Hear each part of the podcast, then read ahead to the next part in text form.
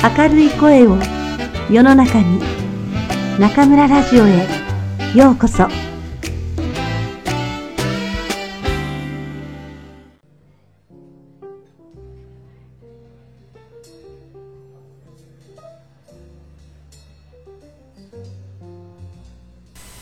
皆さんこんばんは。今夜も中村ラジオへようこそ。私は当ラジオ局のディスクジョッキー中村です。前回お送りしました日本語中国語同時通訳者の大ゆか先生のインタビュー皆さんいかがでしたか？今日はですね前回の最後北京での大学時代のお話の続きから、えー、先生にお話を伺いたいと思います大先生どうぞよろしくお願いします。よろしくお願いします。さてですね、えー、前回ちょうど先生が北京に行かれた、大学生、北京に行かれたというお話でちょうど終わったんですけれども、またそのじゃあ、大学時代のお話から伺いますね。はい。どんな大学生活でした？えー、私、あのー、アルバイトをしながら学校に通っておりました。はい、あの、母との約束で、えー、生活費は自分で稼げと。すごいです、いうことで、えー、あの、アルバイトをしながら、はい、あの、学校に行き、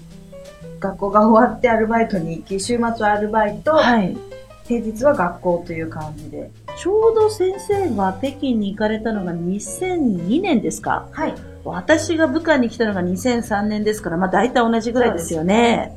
どんなアルバイトやってたんですか？あの、最初は、日本の漫画を翻訳するアルバイトを日本語の漫画。はい。へえ。そういうのを紹介するような雑誌社がありまして、はいはい、そこで日本の漫画を翻訳するというのを始めまして、で、そこで1年ぐらいやりまして、はい、で、あの、そのやってる途中に、はい、高校の時にお世話になっていた美容室、私が通っていた美容室の美容師さんと、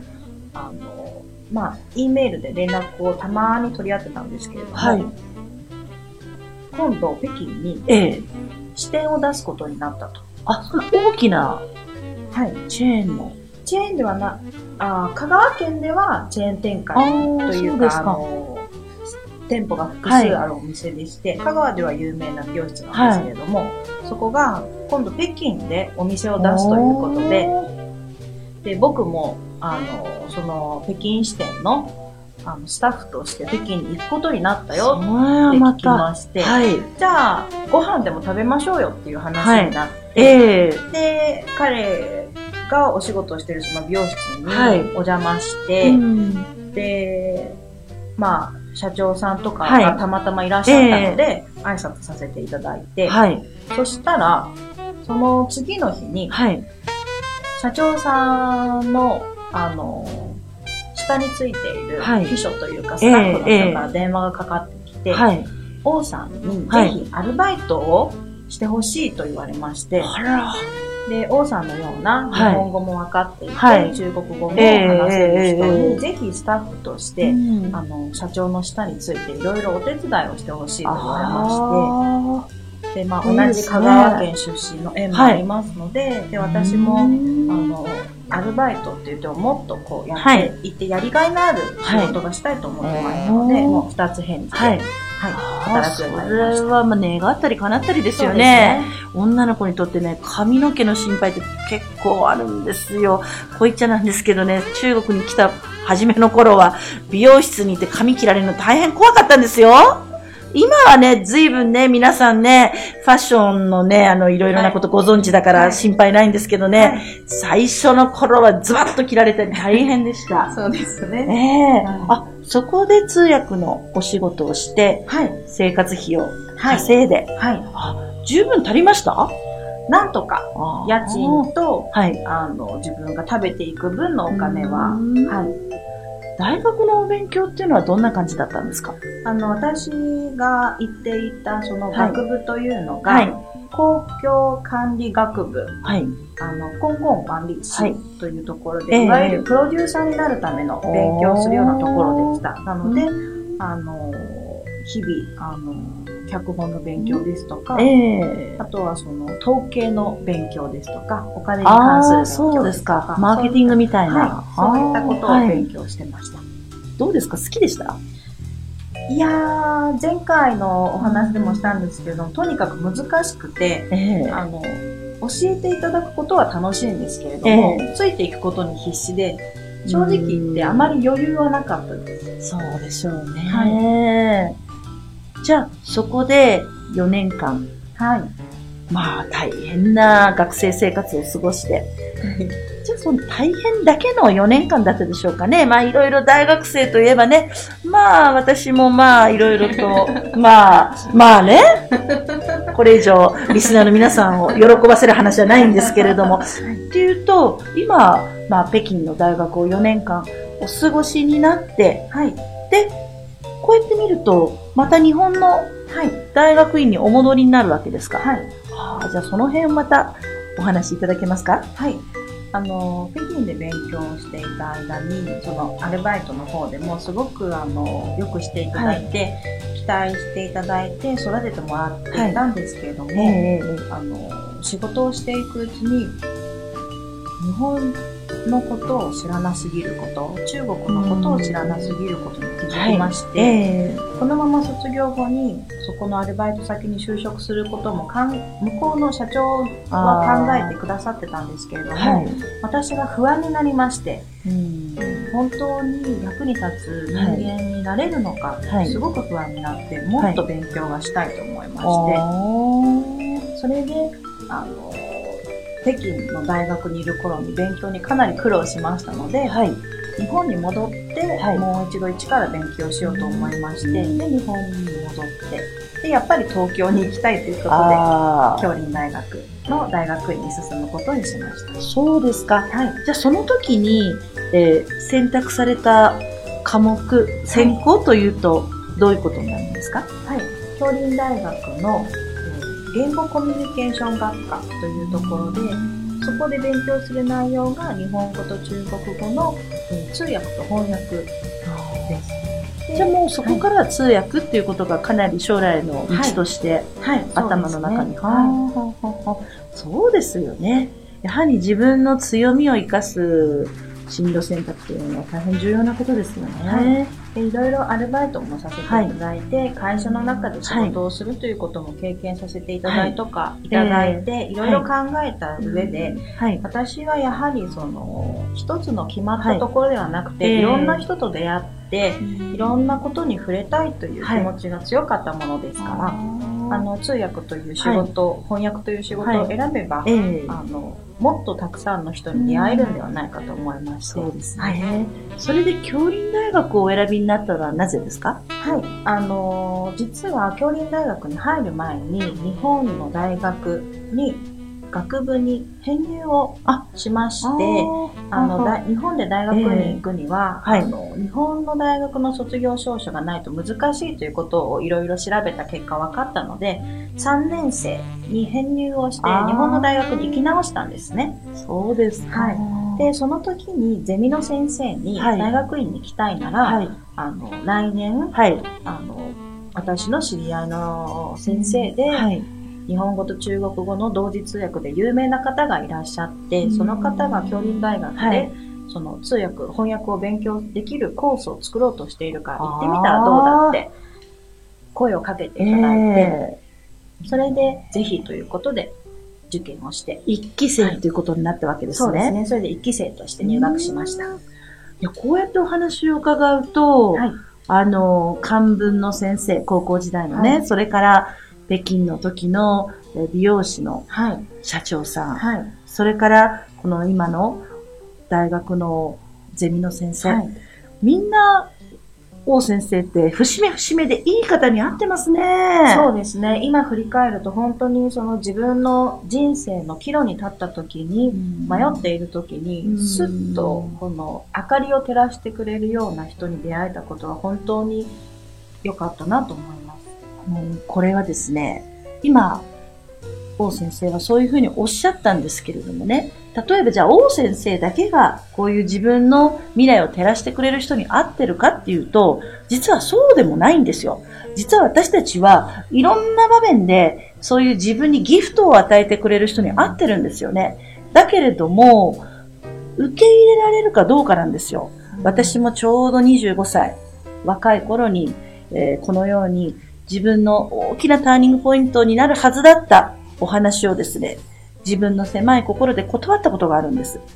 ですのでね、今お話聞いて、ああ、やっぱり成功する人っていうのは、素直に明かりに手を伸ばせる人っていうのを皆さんぜひ、あの、まあ、この46歳のおばさんが若い皆さんに言いますけれども、ここすごくポイントですのでね、えー、はあ、というと、ここで、いよいよこの例の、有名な、私でも存じ上げている塚本先生との出会いが出てくるんですね。はい。わかりました。そうすると、えー、もうこの頃には、えー、もう日本に帰って、また数年経ちまして、はい、中国に帰りたいななんて思ってました？えー、そうですね。いつかはその中国で生活するか日本で生活するかは、えー、あの決めてはなかったんですけれども、でも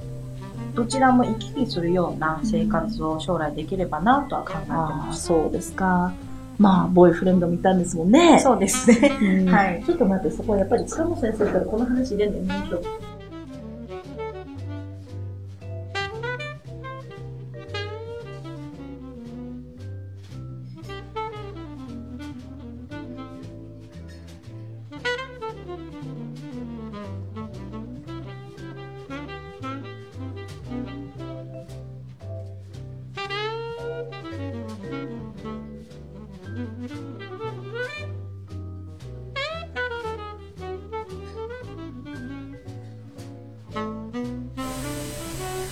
は、ここからは、その、塚本先生から何を教えていただいたかというところにお話が移ると思います。はい、えどうぞお願いいたします。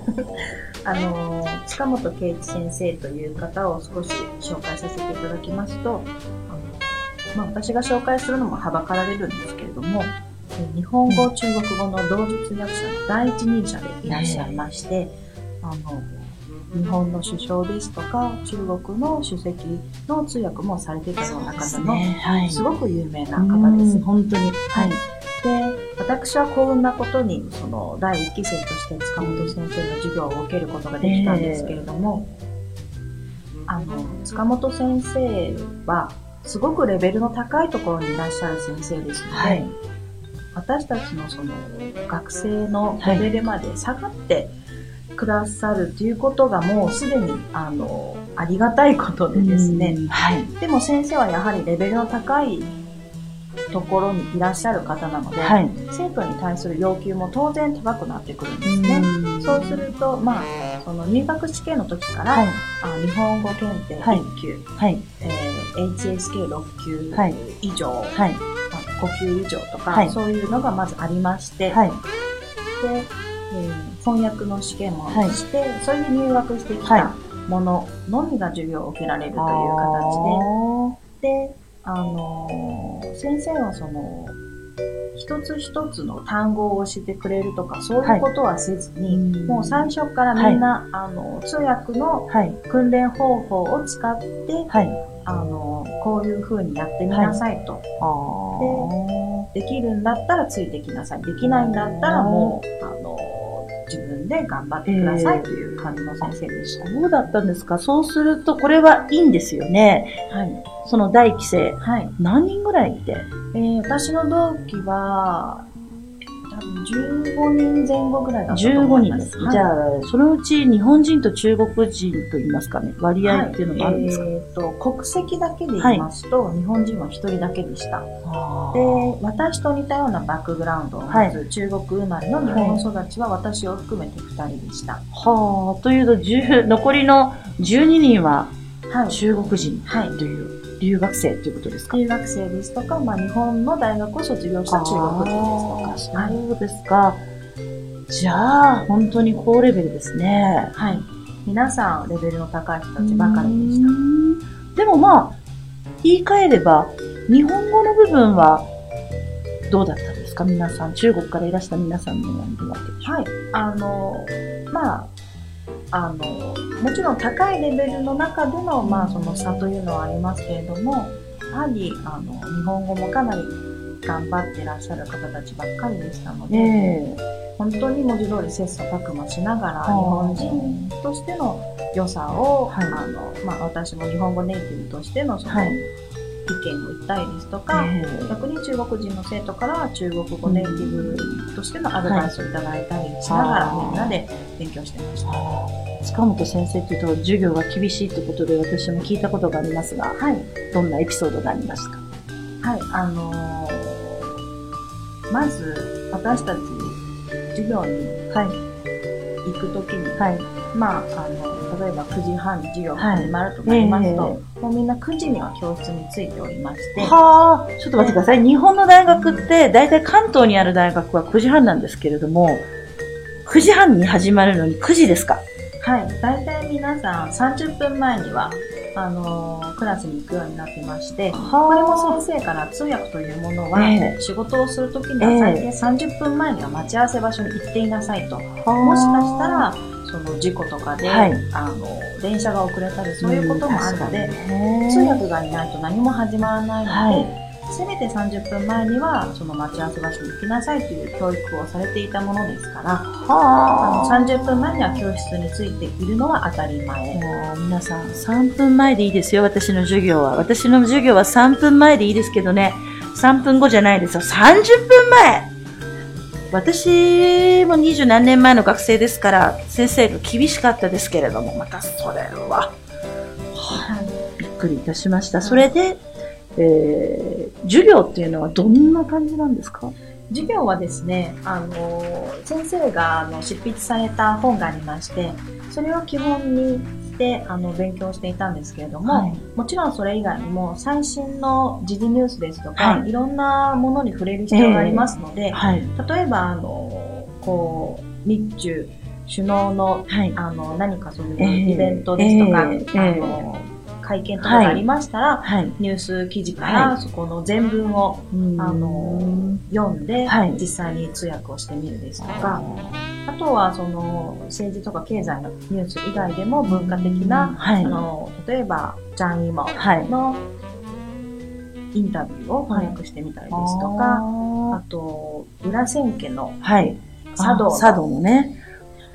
そういった人たちが北京に行った時のそういう交流会のそういったニュースになっている記事を翻訳してみたりですとか、いろんな分野に触れるように先生は教材をあの提供してくださいました。あそうですか。通訳や翻訳を仕事とするっていうのは、ただ語学が分かればいいってわけじゃないんですね。はい。あの、先生の教材に書いてあるその通訳の訓練方法を見ると、実はその反応の速度ですとか、記憶力、はい。記憶力ですとか、はいそういったことがすごく大事だなっていうのが分かって、はい。で授業で実際にその同時通訳をやるブースに入って練習するんですけれども、その前に、あの、その文章を読んでるので内容は理解できるんですが、はい。いざ同時通訳をすると、突然話せなくなるんですよ。うん。あの、こう自分が一生懸命訳していて、こう集中して訳しているつもりなんですけれども、ちょっとつまずいたりえすると、ええ。頭が真っ白になって、何るも話せなくなわってしまうんですよ。そうすると先生に怒られるんですね。ですよね。あの止まっちゃダメだよ、はい、はい。そういう、こう、止ま、ちょっと短くしてもいいから、ちゃんと訳し終えなさいって、ええこう、丸にならずに、言葉が途中で止まってしまうということが何度もあって、はい。それを自分は日本語だけでは、うん日本語に訳すときだけはそれはしないようにしようって心に決めて、授業に挑んでました。ああ、でもまあね、こうやって、そんなお話聞いちゃうと意地悪な質問しちゃいたいんですけど、はいなんかいろいろと失敗もあるんじゃないですか？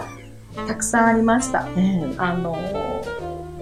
先生がいろいろと人脈の広い方でしたので、はい。あの大使館の方、はい。日本の中国大使館の方を呼んで、はい。シンポジウムですとか、そういったこともしてくださったんですけれども、その時に一人大使館であの通訳とかのお仕事をされているはい。外交官の方はが少しお話をしてくださって、はい。それを先生に同時通訳をしろと言われたんですけれども、最初は一生懸命してたんですけれども、ええ。途中からもうついていけなくなってしまって、あ学校外の人ですとか、はいまあ、学校の先生とかがええイヤホンで聞いているところで、私は途中で止まってしまったんですよ。あー。で、運よく、その、一緒にブースに入っていたパートナーのクラスメイトがはい。続けて訳してくれたので助かったんですけれども、ええ。すごく悔しい思いと恥ずかしい思いをしました。そういうのって、多分言葉の問題というよりも疲れちゃって気力が続かないってことですか？そうなんですよ。なので先生があの通訳言葉をはい。学ぶ人間っていうのは文系だと思われるかもしれないけれども、体力をつけなさいって日々言われてたことが、ああこういうことなのかと思って、思って。わかるわかる。本当にわかりますよ、皆さん。は話してるのはね、運動系なんですよ、本当にい、。はい、でもまあ集中力って言ったら、ただ話すとは違いますから、同時通訳そうは。なんですね。ねただ話す、ただ通訳するのと、同時通訳ってどれぐらいエネルギーで言うと違いがあります？あの一般的に同時通訳を雇う場合っていうのは、えー一人で話せる時間は最高20分って言われてます。で、同時通訳というのは一般的にえ2人の人がパートナーと組んで一つのブースの中に入って通訳をしますので、え一般的には1人20分しか話せない。うん20分交代で話すというのが一応基本としてはなっています。あー20分しか話せないぐらい集中するってことですね。はい。わかりました。本当これは違いますよ。ました。さて皆さん、次回はですね、王先生に、現在、通訳のお仕事をされている皆さんへ、そしてこれから通訳、翻訳の道を目指そうとしている皆さんに、アドバイスを伺いたいと思います。これは聞かなきゃいけませんね。それでは皆さん、また次回、ここでお会いしましょう。おやすみなさい。